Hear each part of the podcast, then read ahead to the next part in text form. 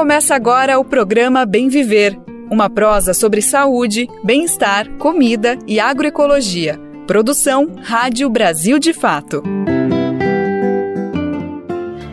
Abacateiro, acataremos teu ato, nós também somos do mato, como o pato e o leão. Aguardaremos, brincaremos no regato até que nos tragam frutos teu amor, teu coração. Abacateiro, teu recolhimento é justamente o significado da palavra temporão. Enquanto o tempo não trouxer teu abacate, amanhã será tomate, a noite será mamão. E hoje é terça-feira, dia 3 de outubro de 2023, data importante, hein? Se liga, mais um Bem Ver começando, eu sou Lucas Weber e te convido para irmos juntos e juntas nessa edição especial do Bem Ver. Afinal, hoje é dia nacional da agroecologia, a data foi criada em 2017 e é uma homenagem a essa grande personalidade, a essa pessoa à frente do seu tempo que marca a pedra filosofal para a criação, para a consolidação da agroecologia aqui no Brasil. A gente está comemorando nesse 3 de outubro o nascimento da pioneira nos estudos sobre o manejo ecológico do solo, agroecologia e agricultura orgânica. A gente está falando dela, Ana Maria Primavesi, que se tornou uma referência absoluta no Brasil e também fora do país. Ela nasceu na Áustria em 1920, foi presa em um campo de concentração durante a Segunda Guerra Mundial e chegou ao Brasil na década de 1950. Ela deixou um legado de técnicas agrícolas mais sustentáveis que respeitam a natureza, considerando o solo um organismo vivo. Ela foi também e mostrou que é possível produzir alimentos de uma forma, de uma lógica diferente do agronegócio. Ela provou sim que é possível produzir comida saudável, sem o uso de agrotóxicos e que gera muito menos impacto socioambiental. Ou seja, falar em agroecologia é falar de saúde dos territórios e da saúde das pessoas, e essa é uma data importante que a gente vai falar e muito no programa de hoje e ao longo dessa semana também. Afinal, tem muito para se comemorar. Por exemplo, hoje no Brasil existem mais de 725 iniciativas agroecológicas, isso espalhados em 530 municípios brasileiros, isso segundo o mapeamento da Articulação Nacional de Agroecologia, a ANA.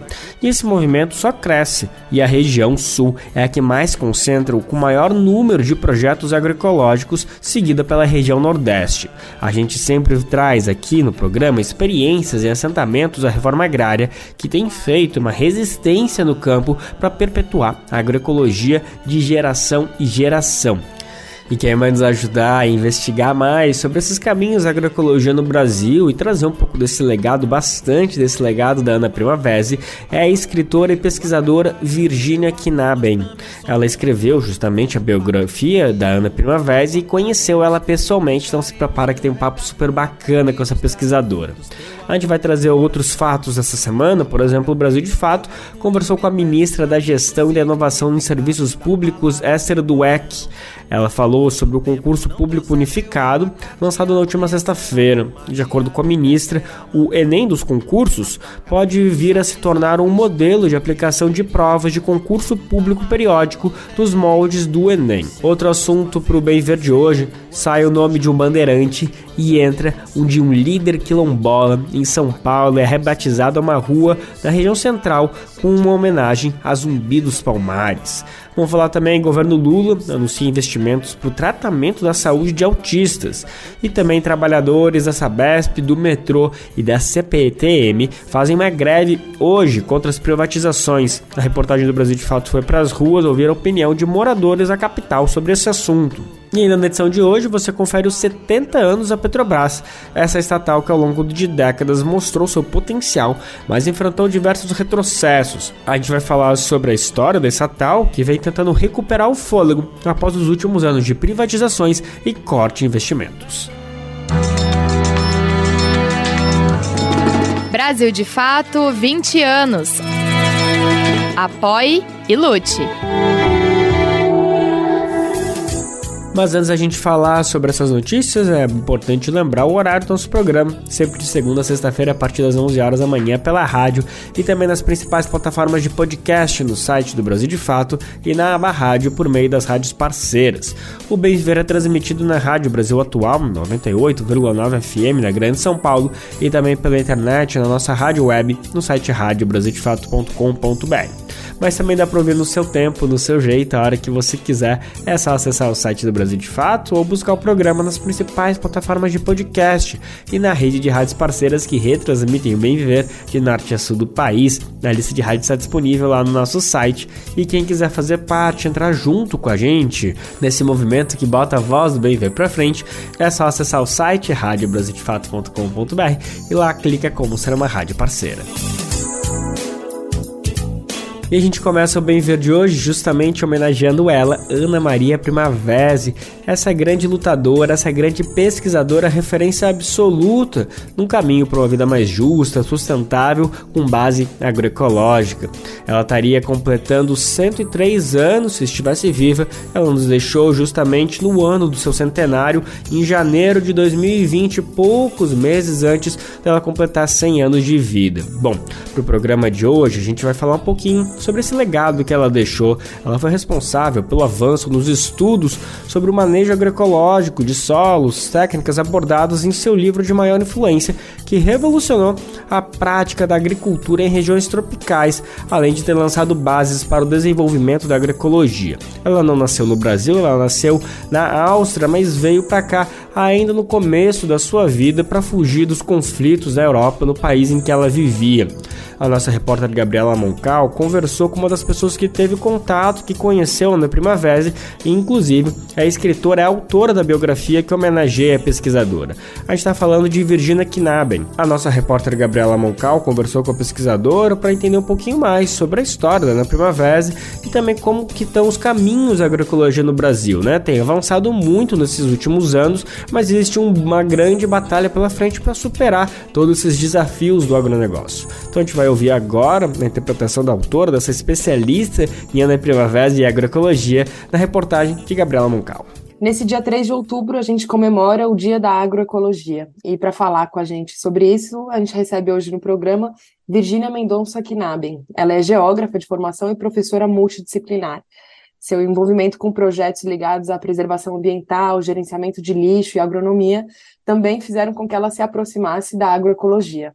Ela é autora da biografia de Ana Maria Primavesi, precursora da agroecologia no Brasil. Virgínia, muito obrigada pelo convite. E, para começar, eu queria te fazer uma pergunta bem básica, assim, que você explicasse para a gente o que, que é a agroecologia e como que é, esse conceito, esse entendimento também de se relacionar com a terra, com a agricultura, chega aqui e ganha força no Brasil. Ah, obrigada. A agroecologia é uma forma de cultivo em que você abrange todas as relações é, que vão do solo ao homem, né? Acho que até transcende, vai para o clima, vai para uh, a parte agrária, então você respeita o solo, você respeita a água, você respeita o homem, o trabalho dos micróbios, dos animais, maiores, menores, você lida com a terra de uma maneira ecológica, por isso que é agroecologia, né? É, existem algumas definições importantes na literatura agroecológica, mas eu acho que a agroecologia é uma é um lidar com a terra que une o amor à terra, a observação atenta e interessada e, e a busca constante do aprendizado. Ele nunca se esgota, você nunca sabe tudo, sempre vai aparecer um fator que você não não dá conta, mas eu acho que a preciosidade de você não saber tudo, ter sempre perguntas a serem respondidas, encanta uh, essa prática, né? E as pessoas acabam sendo autoras e testadoras das suas experiências, o que dá certo, o que não dá certo. Acho que depende de onde você está, do tipo de solo que está abaixo de você, das pessoas que trabalham com você, da energia que isso está envolvido. Então, é, é, muito amplo. E, e, acho que a Ana Primavera vem para o Brasil em 1948, depois de viver toda a tristeza de uma Segunda Guerra Mundial, né? E ela ainda tem essa força para desbravar um caminho que acho que poderia ter sido até desbravado por pessoas é, que estivessem trabalhando com a terra dessa maneira amorosa, cuidadosa, né? Mas acho que o diferencial dela era ter esse esse aporte científico de, de entender tanto sobre o solo, porque ela viajou muito pela Europa fazendo trabalhos sobre geada, sobre é, amostragem de solos. Ela tinha uma formação de laboratório e teórica que, enfim, fizeram com que ela tivesse um, um, uma, uma carga científica forte, né?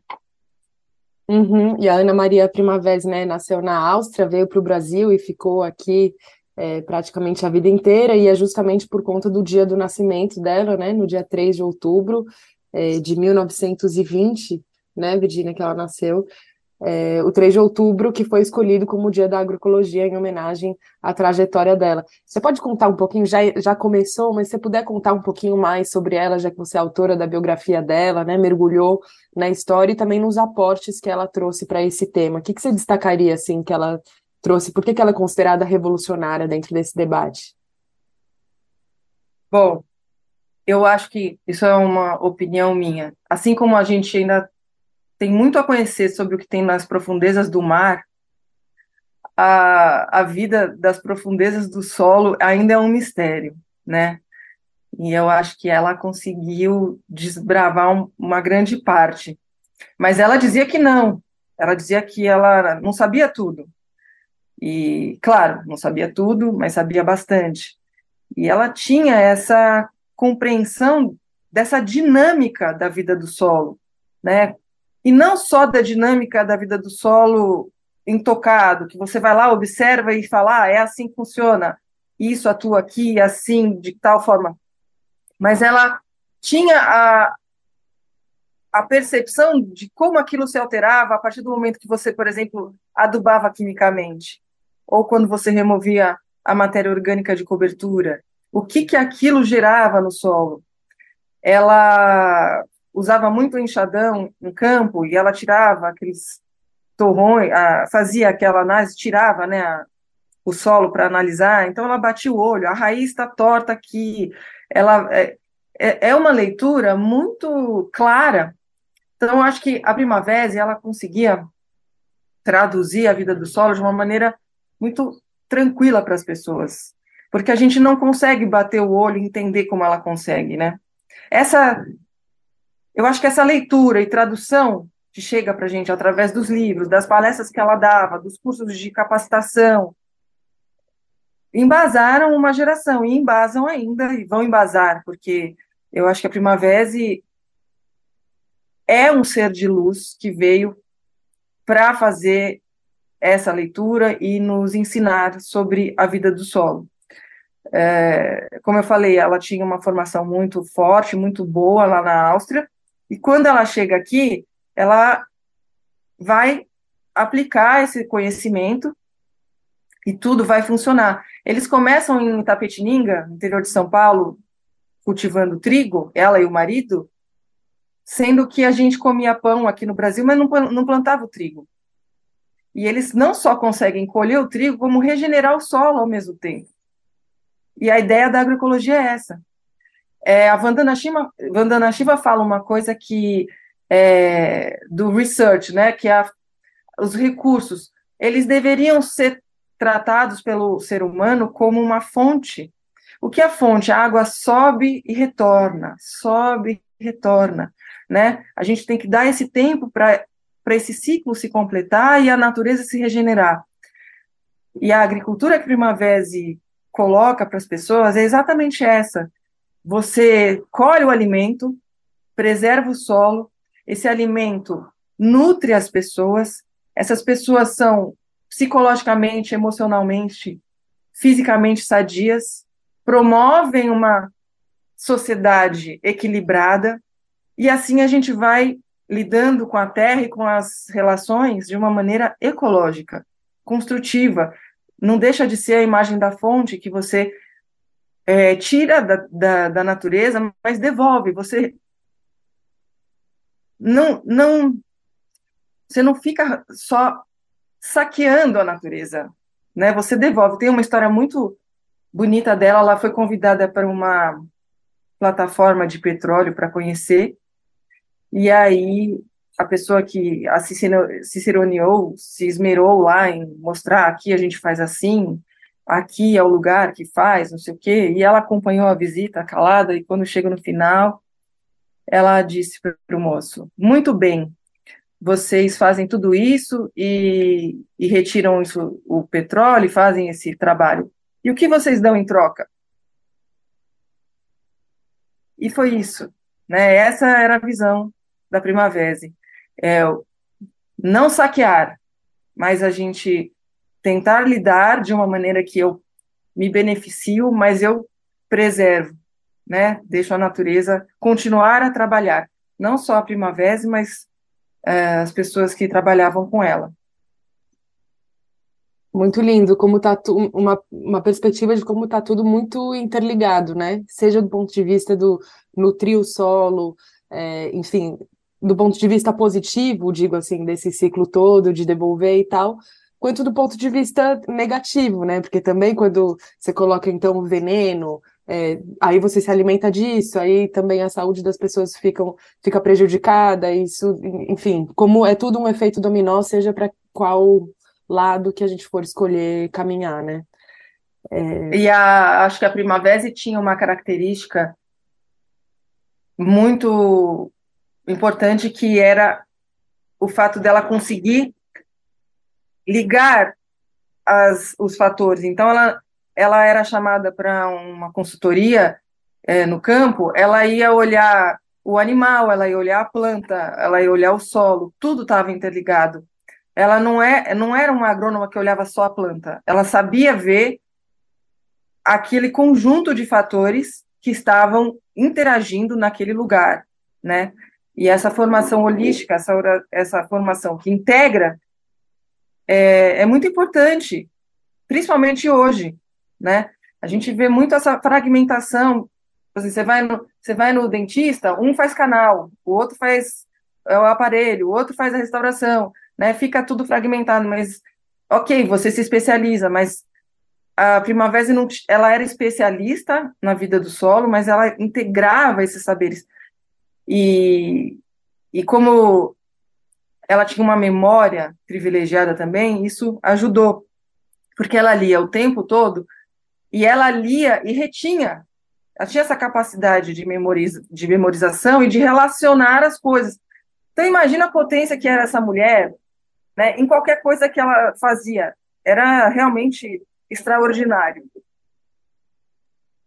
E Virginia, para terminar, queria justamente te escutar um pouquinho sobre hoje, sobre a sua perspectiva dessa disputa, porque na verdade é uma disputa mesmo de modelos e de como que a gente vê o mundo, como que a gente trabalha com a terra, enfim, isso está é, tá em aberto, né? Acho que a, a Ana Maria Primavera e tantas outras pessoas, né, é, abriram caminho, fortaleceram essa perspectiva, mas é algo que, é, que a gente vê, por exemplo, hoje, como a agroecologia vem ganhando força, vem se tornando cada vez mais conhecida, né, tanto o termo quanto a própria prática, né, a gente vê movimentos populares, por exemplo, como o MST, é, adotando esse modelo em vários dos seus territórios, ao mesmo tempo, a gente vê também um avanço é, das fronteiras do agronegócio sobre várias terras no Brasil, né? A gente vê monocultura tomando espaço, por exemplo, de plantação de alimentos muito básicos, né? É, aqui no Brasil, então perdendo espaço de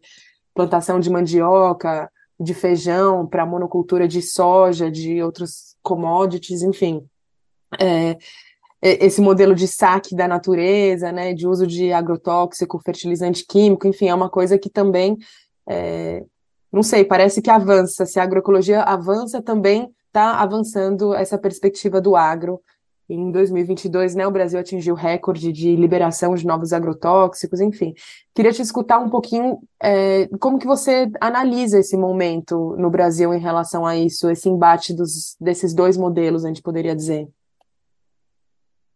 É, acho que a agroecologia vai crescer muito ainda, muito, porque as pessoas, quando elas têm contato com a agroecologia, com a literatura da Ana Primavera, por exemplo, que são livros encantadores, maravilhosos, você lê, aquilo é um fio terra, você se conecta imediatamente à natureza, ao solo, mais ainda, porque todo mundo ama a natureza, não, não existe essa desconexão, em ninguém, eu não acredito nisso.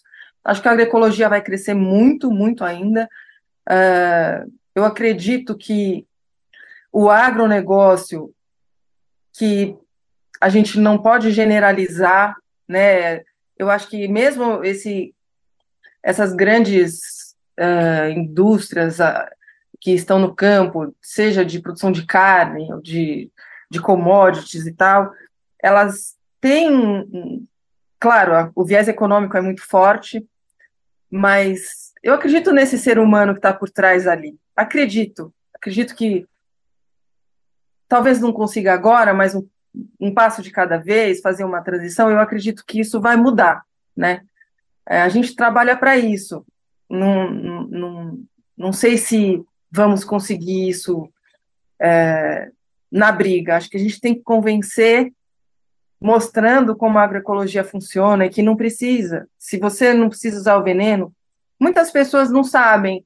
A gente recebe muitas mensagens das pessoas falando assim: ah, mas é, deu, tá com formiga aqui, né? Tá cortando. Aí vai lá e joga o veneno na formiga. Primavera falava: não, a formiga ela corta a folha, leva pra, lá para dentro da terra e cultiva o fungo. Só que ela vai cultivar esse fungo na folha em decomposição, uma folha que está doente, deficiente. Aí ela pega a cabecinha do fungo e dá para as outras formigas se alimentarem. Se essa folha está boa, ela não consegue cultivar o fungo. Aí ela vai perceber que ela não vai ter comida. Ela vai embora. Isso leva tempo. Leva tempo para ela ir embora. Você tem que esperar, você tem que ter paciência, você tem que cuidar do seu solo, para o solo fornecer para a planta o que ela precisa, para ela ser saudável. Aí a formiga corta, leva, vai perceber. Quanto tempo isso leva? Não sei. Quanto tempo vai levar para o agronegócio essa coisa que a gente fica pejorativa do agronegócio tomar consciência? Eu não sei. Mas a gente está aqui em evolução, né? Vamos ter a paciência, entender que cada um tem a sua seu momento, mas a gente vai chegar lá. Eu acredito firmemente nisso. O bem sempre vence no final. Maravilha, Virgínia. Te agradeço muito, viu? Eu que agradeço. Bom, nesse 3 de outubro, que a gente comemora o Dia da Agroecologia, a gente conversou com Virgínia Mendonça Knaben, que é geógrafa, professora multidisciplinar e biógrafa da Ana Maria Primavesi. De São Paulo, da Rádio Brasil de Fato, Gabriela Moncal. O governo federal publicou na última sexta-feira, no Diário Oficial da União, o decreto que institui o concurso público unificado. O documento traz as novas regras para a seleção de mais de 6.500 servidores públicos que vão atuar nos órgãos e nas entidades federais. Bom, esse concurso unificado possibilita que as provas sejam realizadas de forma simultânea em todos os estados e também no Distrito Federal. O Brasil de fato conversou com a responsável por essa iniciativa, que é a ministra da Gestão e da Inovação em Serviços Públicos, Esther Dueck. Segundo a ministra, a ideia é facilitar e ampliar o acesso a cargos públicos no governo federal. Ela disse que o governo usou a experiência do Enem, olha só que interessante, para a formulação dessa nova estratégia.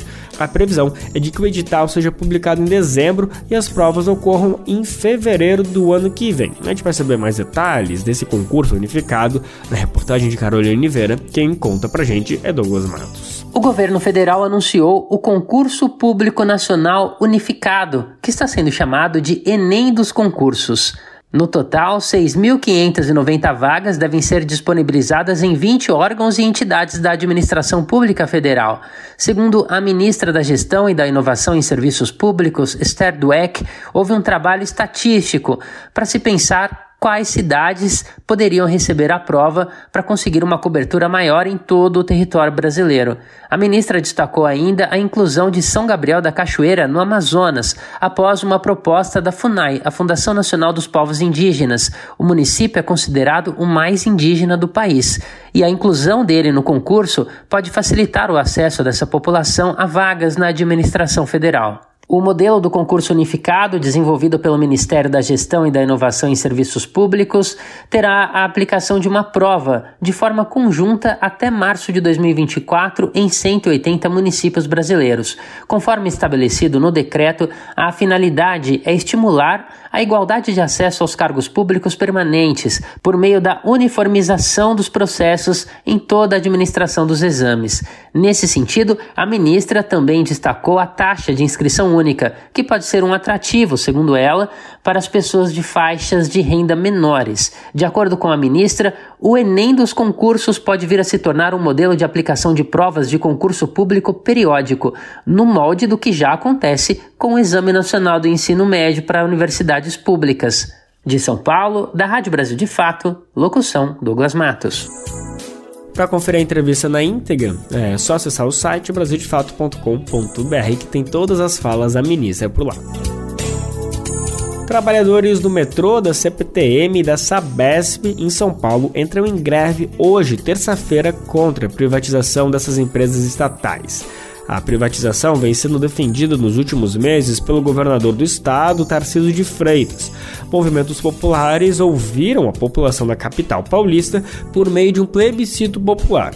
E a mobilização pretende colher um milhão de votos até amanhã, até quarta-feira, dia 4 de outubro, em todas as regiões do estado, porque a votação começou ainda no dia 5 de setembro, basicamente um mês, né? A repórter Mariana Lemos está acompanhando tudo e vai contar pra gente como que anda essa mobilização dos Trabalhadores do Metrô, CPTM e Sabesp contra a privatização.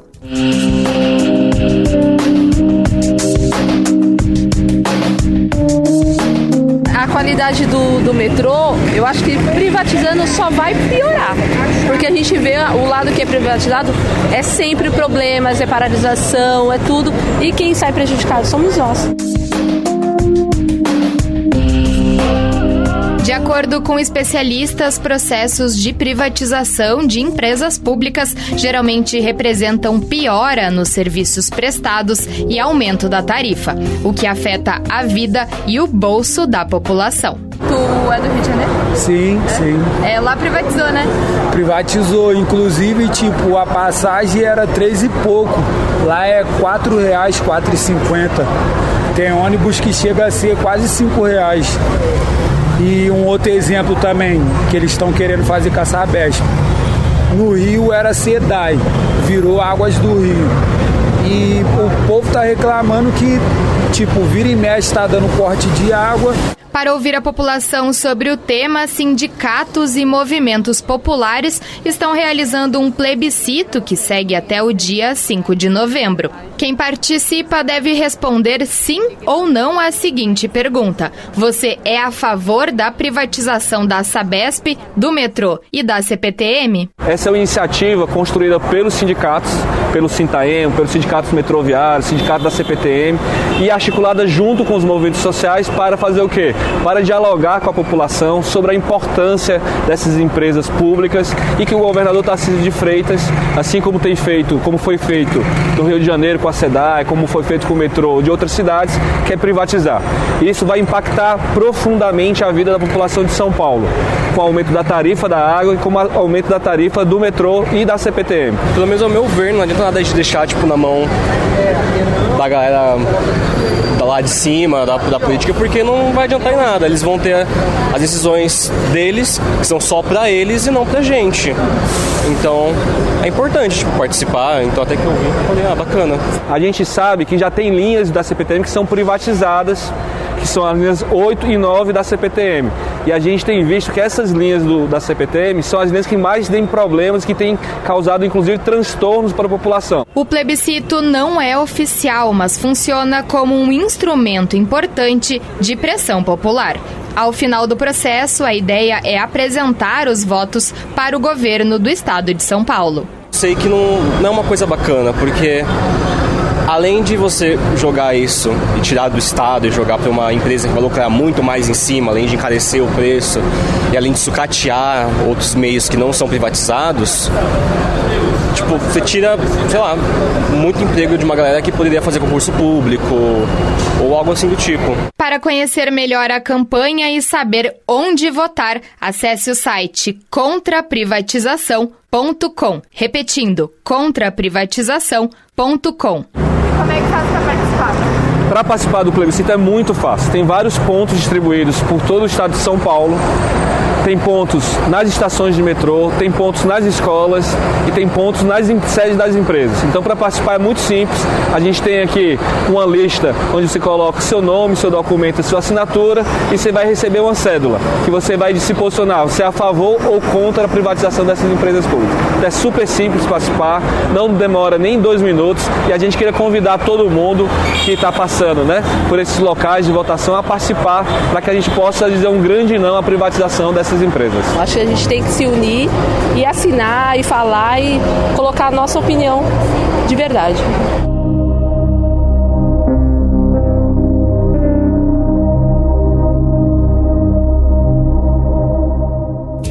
Falando em privatizações, o aniversário de 70 anos da Petrobras, hoje, terça-feira, vai ser marcado por diversas manifestações pela reconstrução da empresa em defesa da soberania nacional. Um ato em defesa das estatais e do serviço público vai começar em diversas capitais e uma das mobilizações ocorre no Rio de Janeiro às três da tarde dessa terça, em frente à sede da Eletrobras e com uma passeata até a sede da Petrobras na Avenida Chile, onde vai ser realizado um ato político. Desde que a Petrobras foi criada em 3 de outubro de 1953, a estatal é alvo de interesses das iniciativas privadas e de políticos. Ela surge das lutas e movimentos populares ainda no governo de Getúlio Vargas de 1940 até 1950, com a campanha O Petróleo é Nosso, bem famoso isso, né? Que reivindica uma nação desenvolvida e livre da dependência estrangeira. A empresa estatal vem resistindo e tenta retomar a grandeza perdida.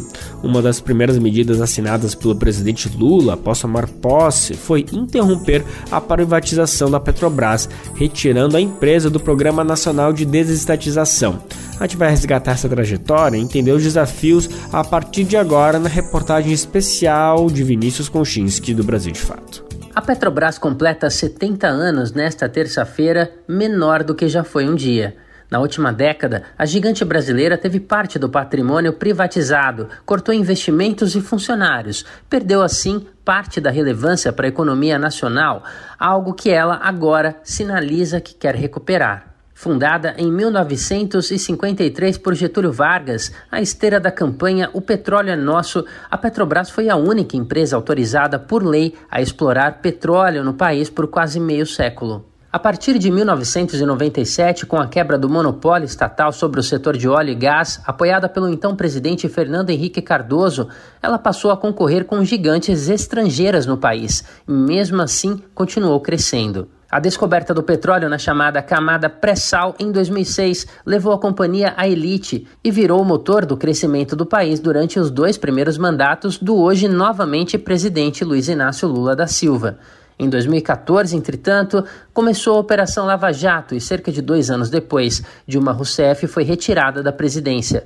Michel Temer assumiu o cargo, colocando a empresa para atender aos interesses de acionistas privados. Jair Bolsonaro aprofundou essa forma de gestão e, para além disso, vendeu ativos lucrativos da estatal. É verdade que o foco e as vendas levaram a Petrobras a lucros recordes, em parte também explicados pela alta do petróleo no mercado internacional. A empresa, porém, diminuiu, deixou áreas estratégicas para seu próprio negócio, como destaca o economista Eric Gil Dantas, do Observatório Social do Petróleo, que acompanhou de perto esse processo, aprofundado a partir de 2019. A Petrobras acabou saindo de vários setores, como os gasodutos, com a venda da NTS e da TAG, praticamente saiu de produção de energia eólica, a, a Petrobras vendeu a distribuição de, de, combustíveis, de gás de cozinha, com a venda da, da BR Distribuidora Gás, vendeu a Gaspetro, que tinha participação na distribuição de gás natural. Uh, vendeu refinarias, um longo etc. Um levantamento do DIEESE, feito com números divulgados pela própria Petrobras, mostra que de 2013 a agosto de 2022, a estatal vendeu 96 ativos. Somente durante o governo Bolsonaro foram comercializados 68, ou seja, 71% do total de privatizações. Foram mais de 290 bilhões de reais em patrimônio privatizado, e isso naturalmente afetou o desempenho da empresa. Em abril de 2013, a Petrobras tinha 94% de participação na produção de óleo e gás no país. Em abril deste ano, esse percentual baixou a 64%. Mahatma dos Santos, um dos diretores técnicos do INEP, Instituto de Estudos Estratégicos de Petróleo, Gás Natural e Biocombustíveis, afirma que essa redução se refletiu também em outros aspectos. Foi a redução sistemática dos seus investimentos que saíram de uma média ali entre 2006 e 2012 de cerca de 250 bilhões para algo em torno de 78 bilhões de dólares no último quinquênio. É, além de uma redução né, é, do número de trabalhadores diretos da empresa, que chegaram ao pico, é, salvo engano, em 2014 de cerca de 86 mil trabalhadores, e hoje a Petrobras tem menos de 45 mil trabalhadores. Né? Dos Santos acrescenta que a redução dos investimentos da Petrobras teve efeitos sobre toda a economia nacional. Segundo ele, no início da década passada, os projetos da empresa representavam até 14% do que era investido num ano todo no país. Hoje, são 7%.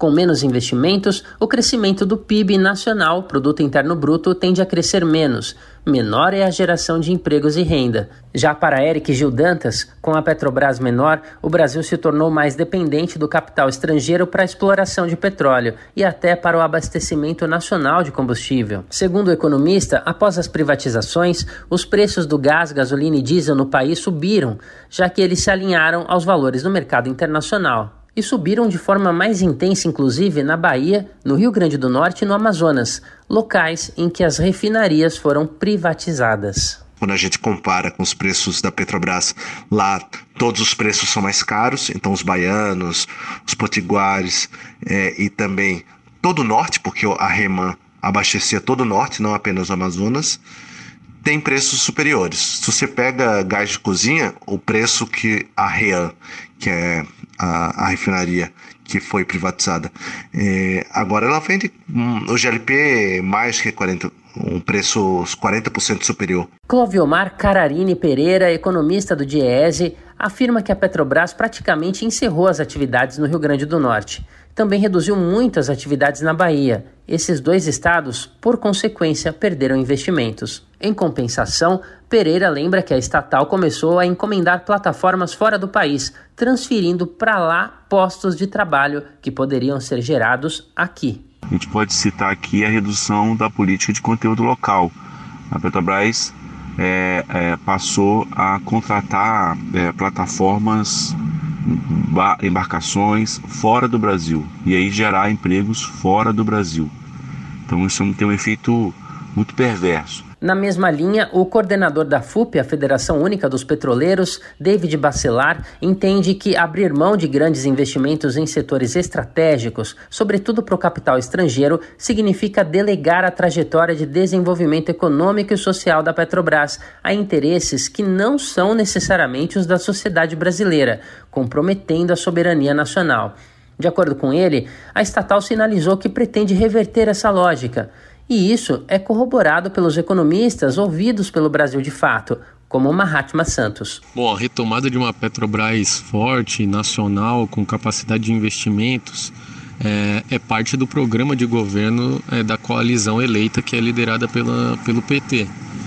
A empresa, inclusive, já, já tomou diversas iniciativas nessa direção, como a mudança na sua política é, de pagamento de dividendos, de distribuição de dividendos, incluiu aspectos é, locais, nacionais, na composição do preço praticado pela empresa, assim como retomada das atividades no segmento de fertilizantes, as propostas é, em negociações de ampliação do parque de refino. A Petrobras informou que já é uma das maiores petroleiras do mundo, mas também quer ser líder da transição energética. A expectativa agora, segundo especialistas consultados pela reportagem, é que nesta virada dos 70 anos, o grande foco da companhia seja promover uma transição energética justa, inclusiva e sustentável.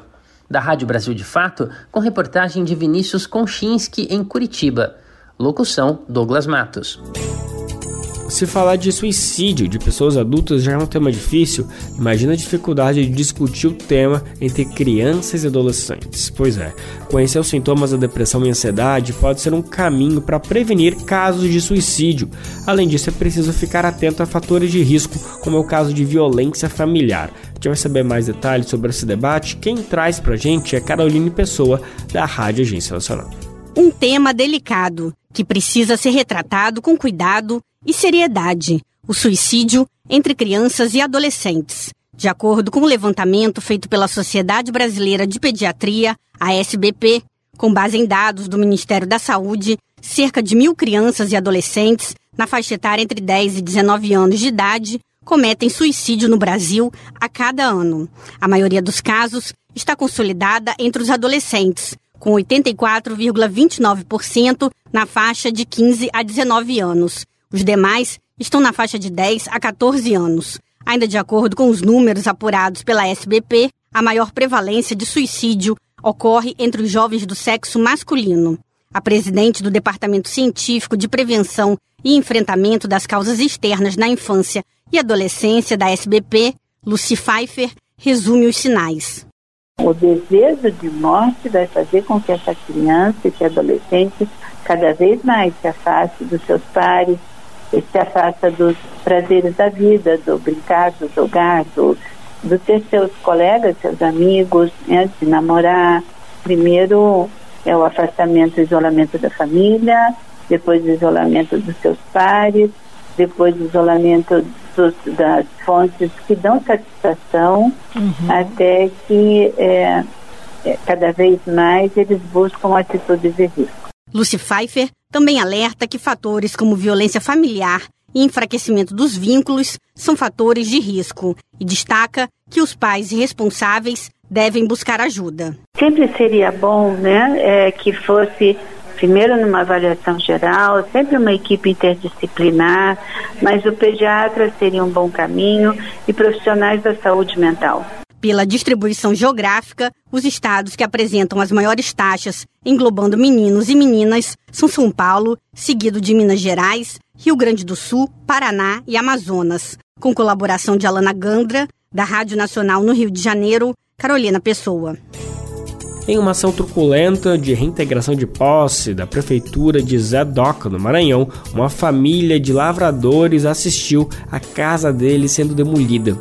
O caso dessa família se soma a outros do estado que têm ficado em situação de vulnerabilidade social. Eles acompanharam a chegada do trator, presenciaram a casa sendo demolida e viram os animais sendo soterrados pelos escombros. Essa cena não é um caso isolado, mas totaliza 13 casas destruídas no estado em apenas um mês. Segundo advogados da família da demolição, que ocorreu na cidade de Zedoca, esse caso tem relação com a perseguição política dos agricultores. No dia 18 de setembro, a Casa do Trabalhador Rural Manuel de França, no município de Zedoca, no Maranhão, foi demolida com base em uma liminar de reintegração de posse pedida pela prefeitura.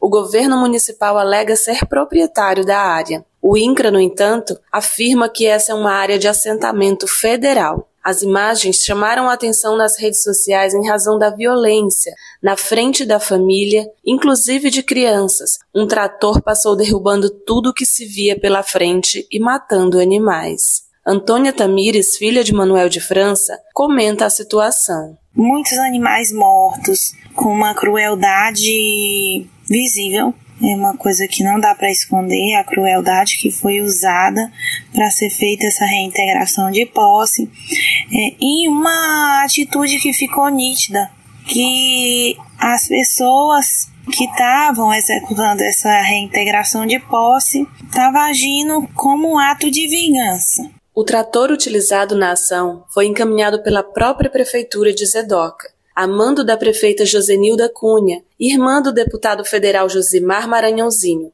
ambos do PL. A família é um grupo político forte no estado. Já a família de agricultores aponta estar sendo ameaçada nas redes sociais, o que agravou a condição depressiva do trabalhador rural Manuel. Meu pai está numa situação que é muito complicada, ele, os dois estão muito abaladíssimos, estão fragilizados. E o que eu tenho para dizer é que eu espero que isso não aconteça com mais ninguém, porque esse não é o primeiro caso, mas eu espero que esse seja o último caso. A defesa da família aponta perseguição política e reivindica que a comarca de Zedoca decline da competência da ação, já que a área é federal, e também pede indenização.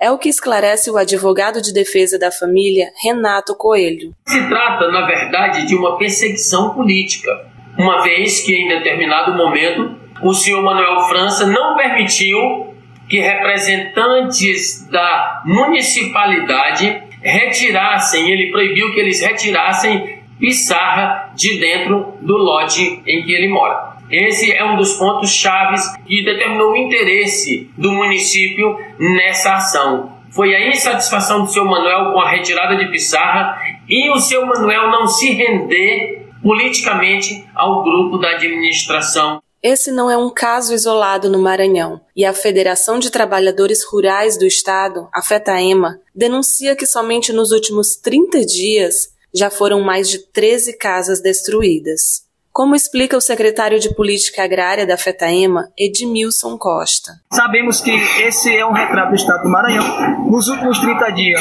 nós temos mais de 13 casas que foram destruídas ou por fogos criminosos ou por demolição também. E isso não pode continuar no Estado do Maranhão, tendo em vista que deixa os trabalhadores é, na sua totalidade e vulnerabilidade social de políticas públicas. Representando a família, a filha do lavrador, Antônia Tamires, pede justiça sabendo que meus pais estão passando por uma situação muito complicada psicologicamente, não tem apoio de nenhum médico, porque na nossa cidade não existe médicos especializados. Eu venho a pedir e rogar por justiça. Só isso. Eu e minha família só queremos justiça.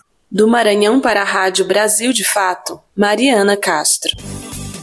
A quem interessa voltar à discussão e proibir o casamento homoafetivo no país? Pois é, se você pensou nos parlamentares da extrema-direita e da direita conservadora, é, acertou.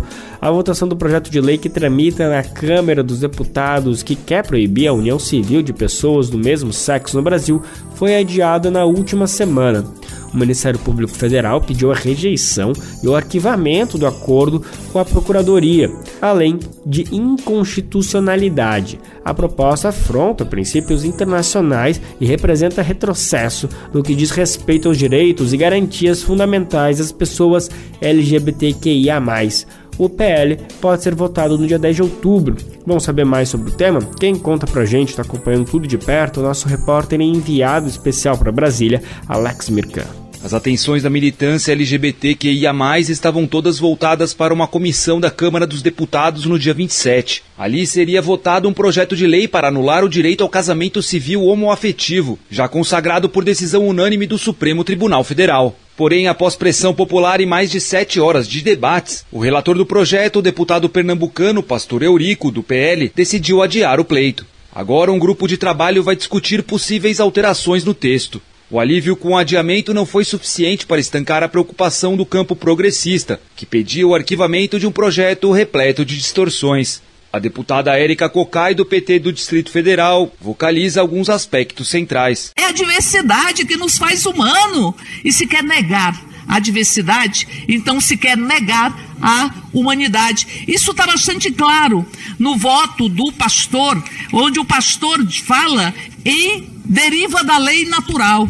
Se deriva da lei natural apenas as pessoas heterossexuais, ele está desumanizando, desumanizando homens que amam homens, mulheres que amam mulheres e que têm o direito de amar e viver como qualquer pessoa deste planeta. Argumentos usados pelo pastor Eurico no relatório foram repetidos por seus colegas do campo conservador. Além de um pretenso viés biológico no reconhecimento do casamento, também foi citado um suposto ativismo judicial do STF sobre a matéria e a incapacidade dos progressistas em alcançar maioria para impor mudanças na Constituição.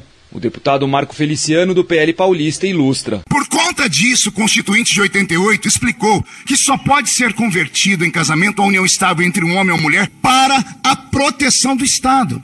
Pastor, isso aqui é atrasado. Também acho que eu acredito que sim. Então, o que tem que ser feito? Mudar a Constituição Federal. A deputada Laura Carneiro, do PSD Carioca, rebate. Não se pode citar apenas um texto da Constituição, mas ela como um todo. A emenda constitucional é ampla. E é essa emenda constitucional, meu pastor querido, pastor Eurico, que diz que todos somos iguais. Assim como outras pautas em discussão no campo dos costumes, que inclui aborto e consumo de drogas, a união entre pessoas do mesmo sexo também é carregada de preconceitos e de deturpações de viés religioso.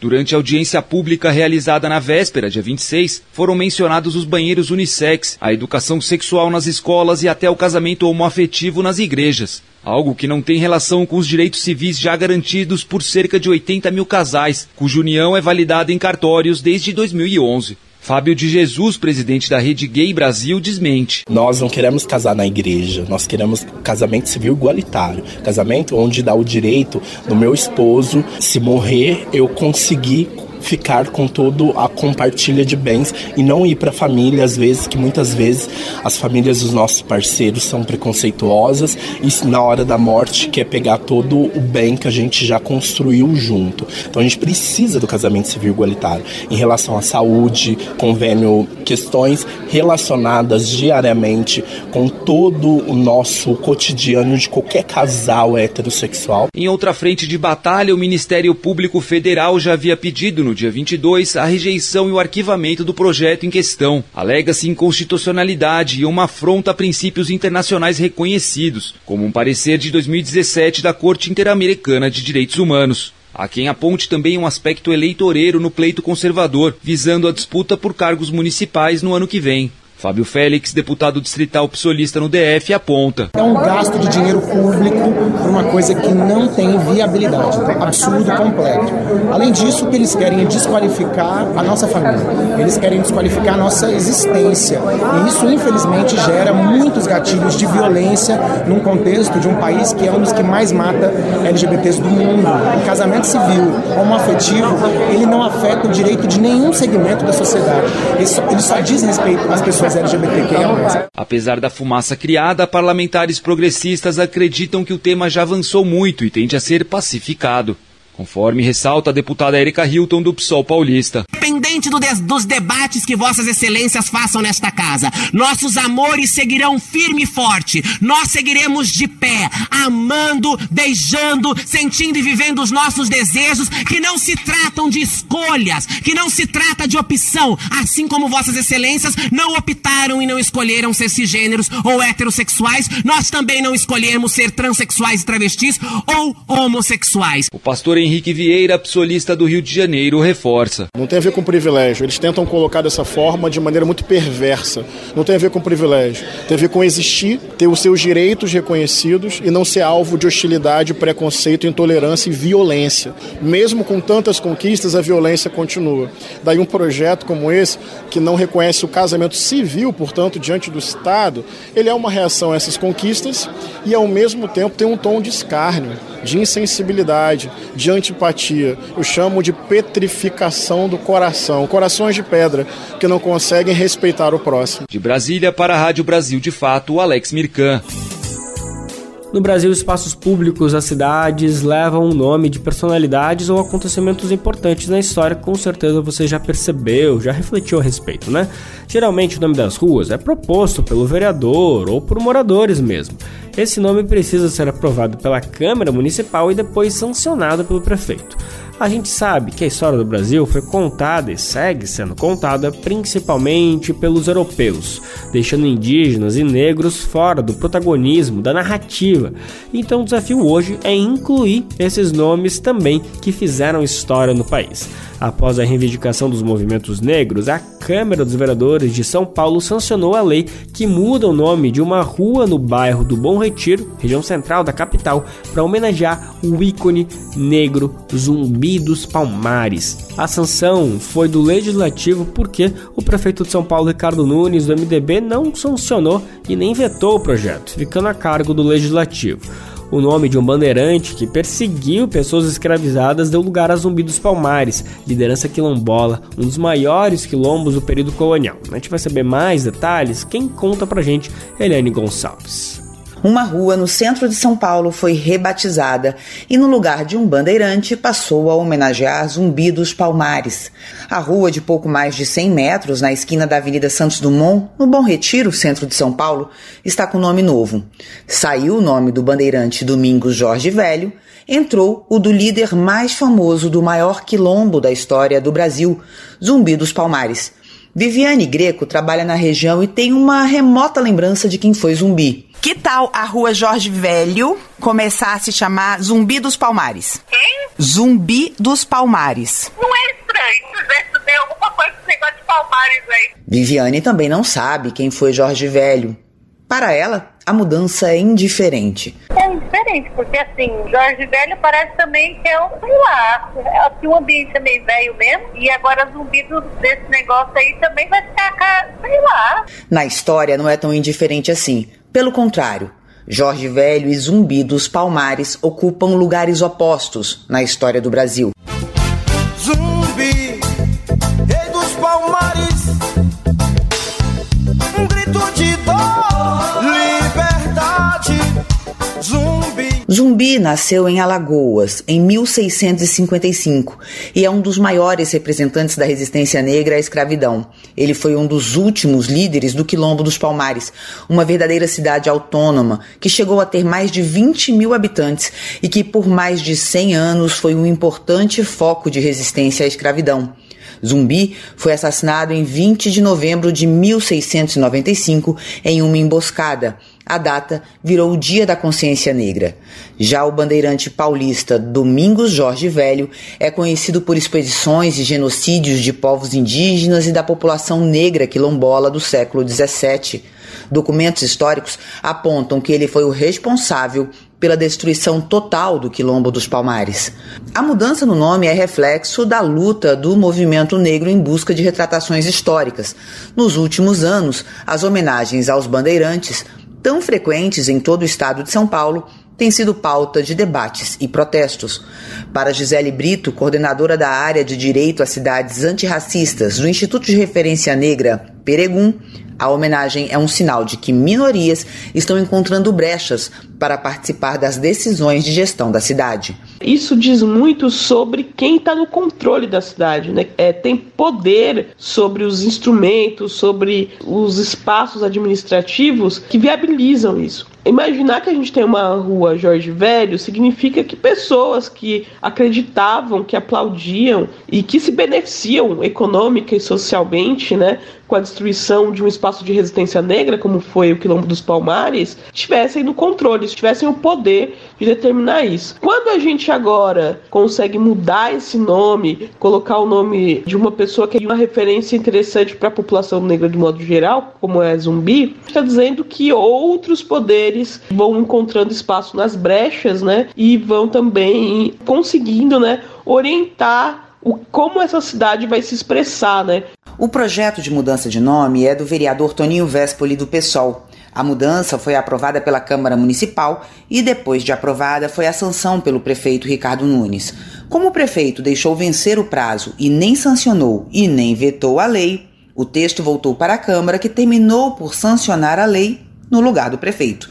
A proposta original de rebatizar a rua é do projeto Zumbi Resiste, formado por alunos da Universidade Zumbi dos Palmares, instituição de ensino superior que fica a menos de dois quilômetros da antiga rua Jorge Velho. Eu quero ver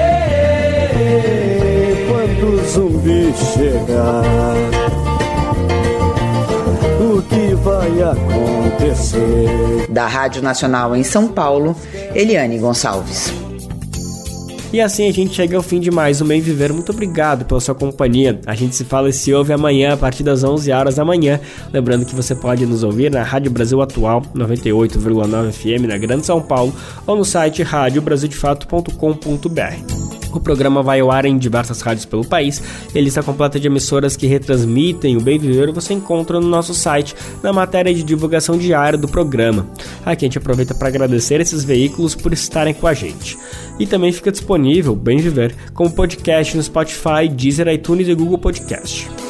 Este programa teve apresentação de Lucas Weber e roteiro de Annelise Moreira, edição e produção de Daniel Lamir e Douglas Matos, trabalhos técnicos de André Paracha, Edson Oliveira, Lua Gatinoni e Emerson Ramos, coordenação de rádio e TV Muniz Ravena, diretora de programas de áudio Camila Salmásio, direção executiva Nina Fidelis, apoio toda a equipe de jornalismo do Brasil de Fato. Você ouviu o programa Bem Viver uma prosa sobre saúde, bem-estar, comida e agroecologia. Produção Rádio Brasil de Fato.